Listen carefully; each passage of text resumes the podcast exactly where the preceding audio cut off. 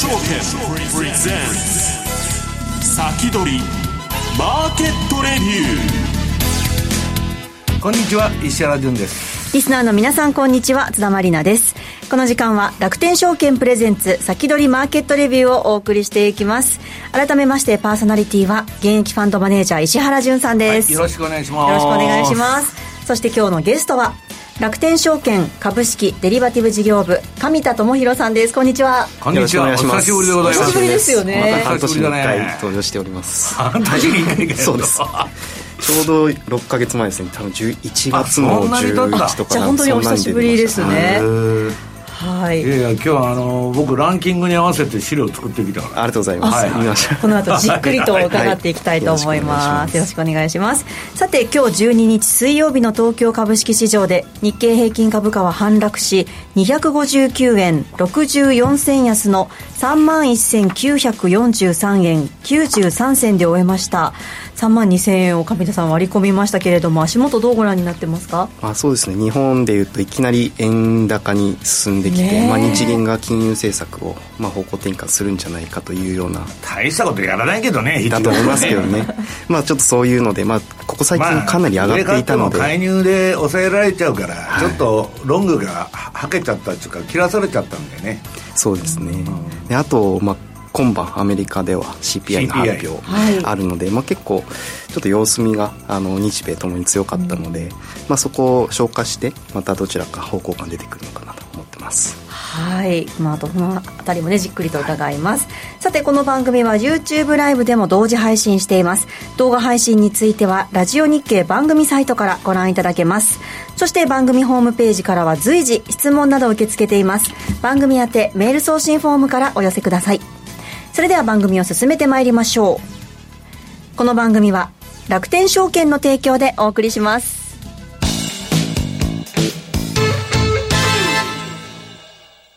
世界的な有料企業へ投資でき、ますます成長を続ける米国株式市場。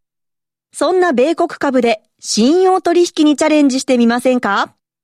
楽天証券では、どこよりも早く、米国株信用取引サービスの提供を開始いたしました。信用取引を活用すれば、元で資金の最大2倍の取引ができ、値動きが大きい米国株を1日に何度も売買できます。さらに、信用取引なら、売りから取引を始めることができるので、下落相場の時でも利益を狙うことができるのです。今よりもっと米国株トレードの幅が広がります。詳しくは楽天証券米株信用で検索。楽天証券の各取扱い商品等に投資いただく際は、所定の手数料や諸経費等をご負担いただく場合があります。また、各取扱い商品等は、価格の変動等によって損失が生じる恐れがあります。投資にかかる手数料等及びリスクについては、楽天証券ウェブサイトの投資にかかる手数料等及びリスクページや、契約締結前交付書面等をよくお読みになり、内容について十分にご理解ください。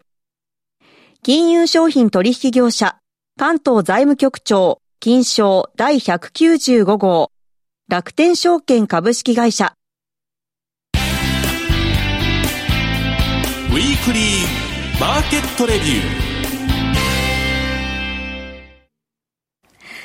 さあ、このコーナーでは楽天証券株式デリバティブ事業部の上田智博さんにお話を伺っていきます。はい、さて、上田さん、今日はどんなお話でしょうか？はい。えっ、ー、と、まあ、私来るとき、毎回、楽天証券内のお客さんの、うん、えーはい、動向、まあ、どういう銘柄があの人気かっていうのをちょっと私、このランキング大好きなんです。私も大好きなんです、これ。まあ、ちょっと、あのね、この半年間もいろいろ動きあったので、はい、えー、そういうところのご紹介と、まあ、ちょっとこの円安、かなり進んでいる、まあ、一時、145円、まあ、去年だと150円ぐらいまで来たんですけど、はいね、まあ、そういう中でもやっぱり米国株あの投資の魅力はあるんじゃないかなと思ってるんでちょっと後半そこを少しお話しさせていただければと。米株は値上がりとさ円安でボロ儲けだったじゃん、はい、これまでね。まあ、多少円高になっても罰は当たらんと思う。そうですね。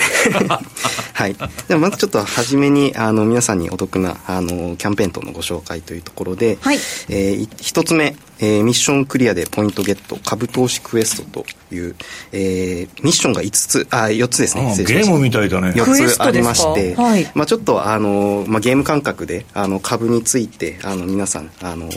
まあ、親近感あの持ってもらえたらと思って、まあ、アイスピードにログインするで5ポイント。でクイズに答えて全問正解するで5ポイント。で、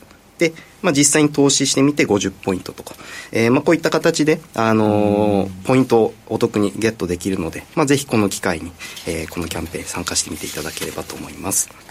であと、えー、米国株式の、えー、信用取引関連でいうと、信用取引口座開設で200ポイントプレゼントするというキャンペーン、あプログラムですね。こちらずっとやっておりますので、はい、まあ、ぜひプログラムのエントリーと同時に、えー、口座開設していただければと思います。で、まあ、今、信用取引、米国株式信用取引デビューで、えー、最大手数料80%キャッシュバックする、えー、デビューキャンペーンも行っております。で、こちら7月31日までなので、えー、あと2週間ほどですね、まあ、お得な時に、えー、お取引して、試してみていただければと思います。はい。で、まあ、続いて、為替のキャンペーン。まあ、こちらもずっとやってるものですけども、3ヶ月ごとにエントリーしていただくだけで、えー、通常25銭かかる、えー、手数料が、まあ、実質3銭、キャッシュバック22銭キャッシュバックする形で実質3銭になるという、えー、キャンペーンやっておりますので、ぜひこちらもエントリーしてください。あとは他社から、えー、米国株式を移管していただくと、1回の移管につき1ドルプレゼントするというキャンペーンをやっております。まあ、この円安の中で1ドル、うん、あの手に入るというのは結構大きいと思うんで。まあ、移管手続き手続きっていうのは簡単にできるんですか？えっ、ー、と、証券会社様に問い合わせしていただいて、米国株式の場合、書類でのやり取りになるので、あそこだけ、はい、やっていただければ。という感じです。はい、詳しくは楽天証券のホームページ、それぞれのキャンペーンチェックしてみてください。はい。では、えーと、まず2023年前半の株式相場というところで、えー、S&P500 とナスダック100あと日本株のトピックスの、えー、昨年末からの、えー、比較チャートですけども、はい、まあ、一番上がっているのが、えー、ナスダック100で38.8%、えー、こちら7月、えー、頭までですね。で、まあ、ここ最近日本株も上がってるんですけど、うん、やっぱりハイテク株、あの、利上げの、えー、停止期待というのが結構、えー、年初から出てきたりして、結構ハイテク株が上がっていると。まあ、そういう状況の中で、まあ、どういった銘柄がよく取引されていたかというと、はい、えー、現物取引から、えー、いきます。えー、次のスライドですね。売買代金でいうと、えー、こちら、レバレッジ系の ETF がやっぱり人気で、まあ、売買代金でいうと結構あの何回も売買したりとか、はい、大口の方の影響が結構大きいんですけども。これだからあの半導体の銘柄が盛り上がった時にみんなやったっていう感じなんですかね、はい、あまあ、それ以前からも結構あのやっぱりこの SOXL、SOXL っていうのも結構人気で、うん、頻繁に売買されてる方が結構いらっしゃる銘柄。はい、SOX のあれだよね、半導体指数のね。はい。なんで、まあ、2022年の、まあ、こち、えー、22年は1年間のランキングですけども、えー、両方1位に変わってないというところで、えー、結構売買、今でも現物取引で、あのー、1日に何回も売買されているという方が多い。はい、これ、売買代金で見ると、トップ10のうち6つを ETF がやっぱり占めてるんですね、はい、やっぱり短期で売買される方は、レバレッジが効いているものを結構取引されてるんで、売買代金のランキングでも上がってきやすい。まあ、特徴的なのは、えー、9位に20年超米国債ブル3倍の ETF これ去年59位だったんですけど。僕意外だったこのランキングそうで。すか、はい、債券でしょ？そうです。債券をさ個人投資家がさそれもこれ米債だけどさ、はい、売買するっていうのは面白いよね、まあ、レバレッジ3倍かかっているので結構ね、はい、あのチャート見たら、まあ、金利はさ上がったり下がったりっていうのは割と分かりやすい動きじゃないですか、利上げサイクル利下げサイクル、だからまあ日本、日本の国債でこんなん出しても仕方がないだろうけどさ、はい。まあ、面白いよね、これ。あのね、アメリカ金利利上げするかあの利上げ停止するかっていうところで結構金利も動いてたりしてだから債券のねあのインフレヘッジとかうんぬんするのに債券のねインフレ連動のものだとかあインフレ連動債の債券だとかそういう品揃えが薄いのよ、はい、日本の証券会社って、まあ、海外もだけどさでなんでやらないの？っつったら、まあ、受け渡し関係が複雑だとか、なんだとかかんだとか言ってんだけど、まあ、一般の人は債券って何のことか分かんないと。要するに金利が上がると債券価格下がるというとこから始めないといけないんで、面倒くさいと。はいいう話だったの。だけどちゃんとランキングに入ってるじゃん。注目されてる方がそれだけ多いんですね。うん、だからちゃんと勉強してる人はですね、こういうのをやってるっていうことなんだよね。はい、まあ、今の利上げ局面とかでも結構注目度が高まっているので、うん、まあランキングにも上がってきているのかまあ上がっても下がってもどっちでもいいじゃんね。そうですね。うん。はい。まあこちら今売買代金のお話しましたけど、まあ人数でいうとそれほどあんまり変わっていなくて、やっぱりあの高配当の、えー、SPYD の ETF とか、えー、テスラ、まああとえー、コカ・コーラとか、まあ、そういったやっぱり高配当の銘柄とかっていうのが結構人気、うん、で NVIDIA も、まあ、去年12時でしたけど。ホワイトって言ったってさ、かみちゃん、今さ、米債で5%金利出るんだからそうですね。あんまり意味はないけど、やっぱり人気ないんだ、ね、やっぱり、あの債券よりも株式の方が。配当の方が人気なんだ。多分親しみやすいんじゃないですかね、債券ちょっと難しい、まあ、さっきの債券難しいって話だね、はい、っていうところもあって、でかつ株式投資であの値上がり益とかも狙いたいっていうような方がやっぱり多いと思うんで、うんうん、あの配当はもうずっとやっぱり米国株投資始める方はとりあえず高配当のやつ特に日本人は好きだよね。スワップとか配当いい言葉ですよね。配当はいいと思います好きな方多いと思いますやっぱり。ですね、まあ、NVIDIA とか、まあ、直近はあのよく取引されているというので買い付け者数も順に上がってきています、はい、で続いて信用取引。こちらあのまあ、正直あんまり。割と何単位売買やる人が信用は利用してるんですか、えー、そういうわけでもない意外と長期で持ってる人もいます。ただやっぱりやっぱレバレッジ効果の方が、はい、あのでかいんだはい。まあ基本的にはやっぱり短期で売買されている方があの多いっていう感じです、新規建ての、えー、買いでは、あまあ、買いも売りも、こちらやっぱりテスラ、エンビディアっていう大きくて値動きのある。私と一緒じゃないですか。これ、買いも売りも1位には全部テスラ、でも面白いよね、買ってる人と売ってる人と両方いるわけで確かに、本当ですね。やっぱり普通だったら偏るじゃん。そうですね。まあ、信用取引なんで、結構短期で、あのドタバタドタバタ動く方が多いので、あのやっぱりこういうランキングになるのかね。イーロン、余計なことをいろいろ発言してくれるんで、とにかくよく動くんでね。動きますからね。はいまあ、売り立て、まあ、買い立てだと結構皆さんよく知ってる銘柄あの多いと思うんですけども、はい、まあ、新規売り立てになるとデータドックとかあの、まあ、リビアンオートモーティブも最近よく出てくる EV のメーカーですけども、まあ、そういうので、えー、売り立てされているというような方も、えー、いらっしゃるという感じですね。はい、でもう一つ、えーまあ、いつも売買代金とか人数だけですけど、はい、ちょっと信用取引で、まあ、ちょうど新しいサービス始まって 1, 1年経ったので、うんええ、まあ、どういった銘柄で儲けてる人が多いのか、まあ、ちょ直近の6月だけですけども、えーと、信用取引で、えー、5日以内に決済している人の実現損益の、まあ、合計額ランキングで、を持って懐勘定の方ですなあそうです、うん、なんでまあもしかしたら一人でかなり儲けてるとかいうような方もいるかもしれませんが。それはあるよね。可能性ありますね。えっ、とまあ、直近6月1か月間で、えーはい、5日以内に、えー、新規買い立てしてから返済する期間が5日以内の、えー、ランキング、えー、買い立てだとトップ10がテスラ、NVIDIA、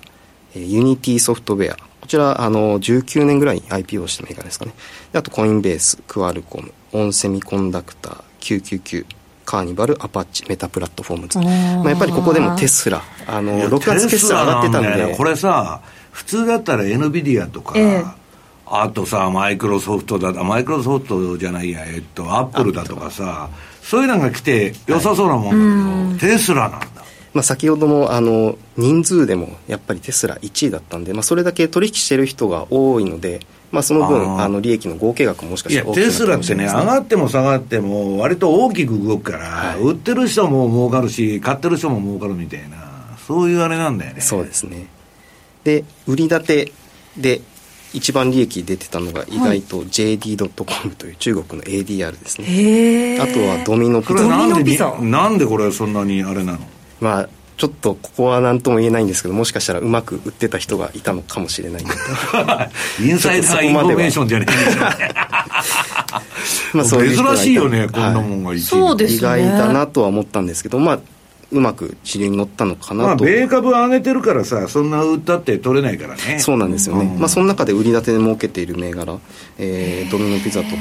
あのまあ、買いではなかなか出てこない銘柄で、えー、ね、利益儲けているような方もいらっしゃったので、まあ、こういうドミノピザ、はい、意外な銘柄。アドバイザーとかそういうなんだったら分かるんだけどさドミノピザですか、はい、なかなかやっぱり信用取引されるような方って結構いろんな銘柄ね、幅広いですよね、はい、ジャンルが。特徴をつかんでいる方がまあ儲けているのかなというような感じでをしております。はい。面白いですね、はい、俺見てないんだけどズームって結構下がったの。直近ですか？要するにあのあれが終わってあのココビットの騒動が終わって。なんかすごい山になってましたよね。あそう。すっごい下がっていて。最近全然見てねえんだけどさ。全然取引する人はまあでも直近はうだうだした直近はそうですね。そうですね。ただコロナ中に買ってた買って高いとあれはもうあの巣ごもり消費が終わってドーンだよね。そうですね。もうズームなしにはねあの会議とかできないぐらい需要上がりましたからね。ちょっとあの時はやっぱり買われすぎ感があったんですであとみんないろんな会社が同じようなさあれやりだしたから。なるほどね、はい。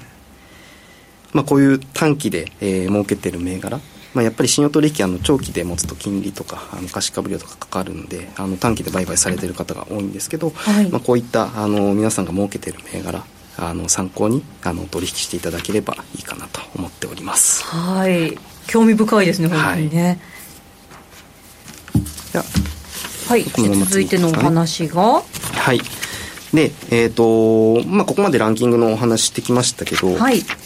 えー、一時と比べたら今かなり円安の状況になってます。まあそれはやっぱりアメリカの、えー、利上げを継続している状況と。というか、日本がマイナス金利やってんだからそうですね。日本はずっと緩和を継続しているというような状況で、やっぱりそのギャップが、あの、円安ドル高っていう状況を生み出していると。で、まあ直近その、冒頭にも申し上げましたけど、金融緩和の方向を変えるんじゃないかというところで、えー、145円から130あ140円割るぐらいまで、円高には進んでいるものの、はい。一時と比べたら100円台110円台と比べたらまだまだ円安の状況ですと、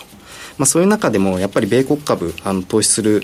えー、魅力というかあのいいポイントもあるかなと、えー、思っております、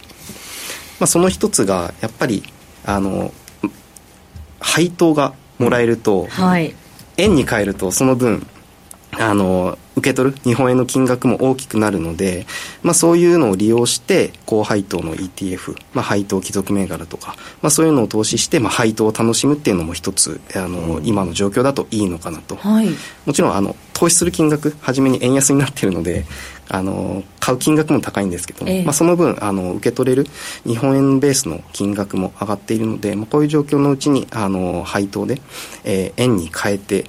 あの資産を増やしていくっていうのも一つ方法かなと。まあ、ドル建てで持ってるんだからね、はい、その円安の分、ボンボン、あの、増えていくからね。ドルをどんどん勝手に生み出してくれるので。日経平均だってドル建てに直したら7位だからね、世界の、あの、今年のね、上がり。なまあ、いかに円安のあれが凄まじいかですよ、それだけ影響大きいですよね。はいでまあ、ちょっとここでその配当自分で円に変えるのもあのお手間という方に、はい、えー、と最近米国株の配当金をえー、円価であのそのまま自動的に受け取れるっていうサービスを開始しています。ですね。まあこれのあのメリットは、はい、えー、円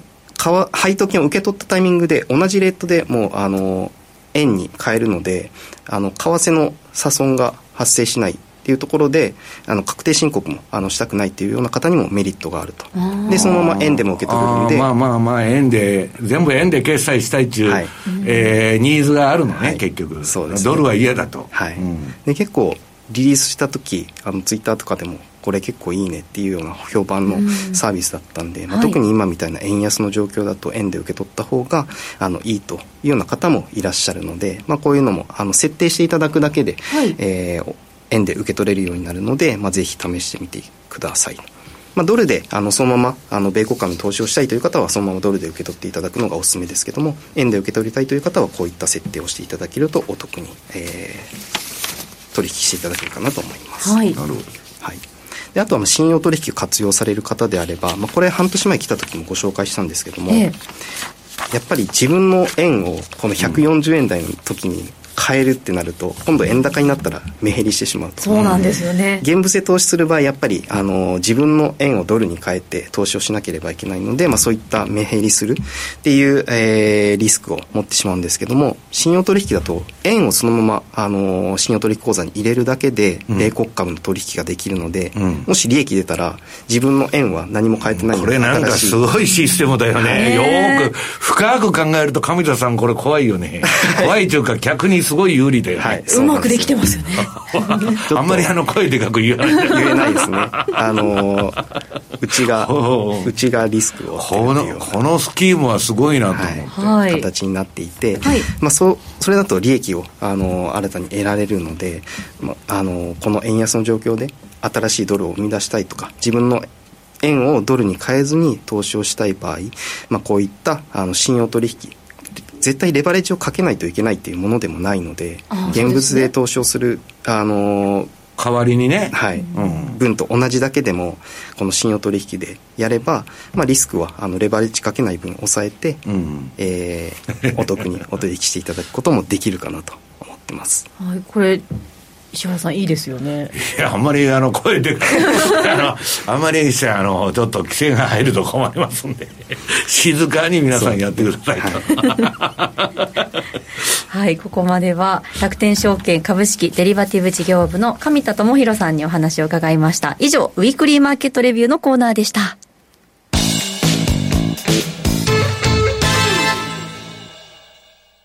米国株は1株から取引可能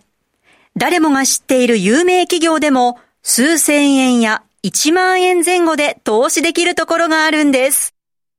楽天証券にすでに口座をお持ちなら、特別な手続き不要で、そのまますぐに米国株のお取引ができます。しかも取引手数料は税込みで約定代金の0.495%。最低取引手数料はなんと0円。取引手数料の上限は税込み22米ドルと決まっているので、高額取引も安心です。またスマートフォン用アプリ iSpeed でも米国株取引が可能。いつでも気軽にお取引いただけます。詳しくは楽天証券米国株で検索。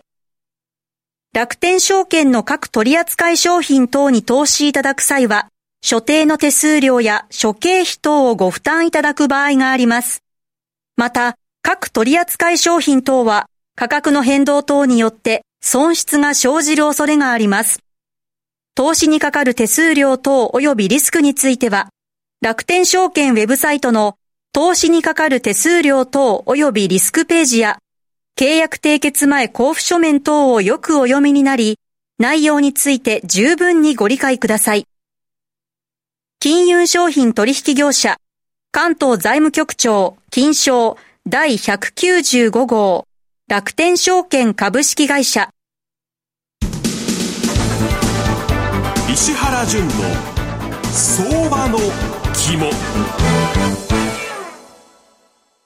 さあ、ここでは現役ファンドマネージャー石原淳さんにこれからの相場の肝についてお話を伺っていきましょう。はい、まずですね、えー、っと、1ページ目。はい。これね、あの、この、この前の土曜日に楽天証券さんの24周年記念セミナーで、えー、っと、エミン・ユルマズさんと私と対談セミナーやったんですけど、はい。これまあ自分で言うにもなんですけど、私エミンさんと今まで何回かやってんだけど、ええ、今回のセミナーは本当良かったなと。えー、あの見てたあの、ね、総合司会の加納さんから何からみんな面白かったっつって、はい、割とね長期展望で、まあ、あの打ち合わせも何もせずにいつでもあの エミンさんとはあのいきなりやるんですけど。えー。いや、大体この番組も打ち合わせしたことないんですよ、ね。なんで言っちゃうんですか？いや、マリナルは真面目にやってるけど、早く来て控え室で、私は打ち合わせに参加してないと。まあまあまあ、ね、それはいいんですけどね、はい、これね、本当にあの、長期展望から何から、為替から株の話もいろいろして、えー、っと、一週間ほどしたら、はい、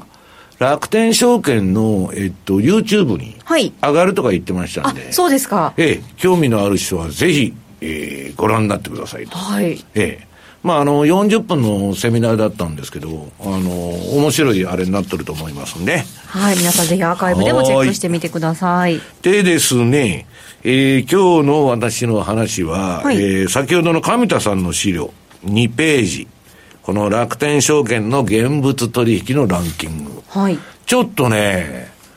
意外だったの、本当に。うん、これ面白いなと思って、俺で、えっと、次がこの信用取引、さっきもね、これ、上田さんが説明されたんで、言いませんけど、なんと債券のあれがランキングしてるのかと、ETF が。まあ、半導体のソックスのね、まあ3倍の売買っていうのもわかるんだけど、はい、まあちょっとね、えー、個人投資家の方が、あの、証券会社より進んできたぞと、一部。いや、本当に。もっとね、債券の商品を増やしてほしいんですよ、えー、日本ってね、インフレヘッジするするって言ったって、円売るか、まあ、ゴールド買うか、あるいはね、本当はだから、あのー、インフレ連動の債券が、あれ欲しいんだけど、アメリカなんか財務省のホームページから買えるのよ。そういうことだけど、日本は買いようがないんですよ、そういう商品を。だから、今ね、今、そんな0マイマイナス0.1%の金利でね、日本の金利上がるなんて誰も思ってないんだけど、はい、アメリカだってついこの前までゼロに近かったのに、うん、もう今バンバン上がってるじゃないですか。はい、だから、そういう時代がね、住宅ローンの金利も7%、8%とか来た何にもおかしくないんですよ。そういう商品もね、増えるといいなと。でね、えー、実際のチャートを見ていくと、はい、うん4ページ。これがね、まあ、半導体の、まあ、ソックス指数のブルの3倍型と。まあ、あの、3倍動く、実際の動きより。はい。で、これ、まあ、この前の、まあ、半導体指数って結構ね、うん、皆さんか、あの、上田さん周りになる、その、もっと激しく動いてるのかと思ったら、はい、私の印象だよ、まあ、上がったり下がったりしてるんだけど、えー、あんまりこれさほどでもないなと。3倍で。3倍でこんなもんかっていう。いや、本当に。確かにそうかもしれませんね。まあ、あの、やってる 皆さんには申し訳ないんですけど、私的にはなんかしょうもない銘柄だなと思っちゃうわけ。まあ、あの、このね、黄色い売りトレンドとか赤い買いトレンドが最も長く続いたら儲かるんだけど、それであればね、次のページ。はい。エノビディアやってるのが楽勝だぞと。ほんまや。買いで乗るんだったから。これレバレッジ1倍のチャートですけどね、あの、倍率変わってね、どんだけ上がっとるんや。ランキングでもランクインしてるだけありますね。その前の、その去年のあの半年間の下げって、えー、高値から割りなる半値になっとるんよ、これ。で、あの、今中さんの寿命が効いてですね、今、はい、あの、冒頭してるんですけど、なんどんだけ上がっとるんやと。で、はい、今、なんとなく終わりそうなんだけど、これ。はい、なんか、あの、うだうだやっとるじゃないですか。えー、だけど、まだ高値圏で張り付いてね、えー、いやしぶといなと。で、チャット GPT もね、うん、すごい機能があの強化されとって今 Python とチャット GPT とくっつけあくっつけたからいろんなことができた。あ、はい、もう時間ですね。はい。じゃあそのあたりも延長戦でまた詳しく伺いましょう、はい、さあという間にお別れの時間です、えー、来週ですね17日月曜の祝日お昼12時からラジオ日経第一で先取りマーケットレビュースペシャルを放送いたします。楽天証券経済研究所土田正幸さんをお迎えしますのでこちらもどうぞお聞きください。それではこの後は YouTube ライブでの延長配信です。引き続きお付き合いくださいこの番組は楽天証券の提供でお送りしました。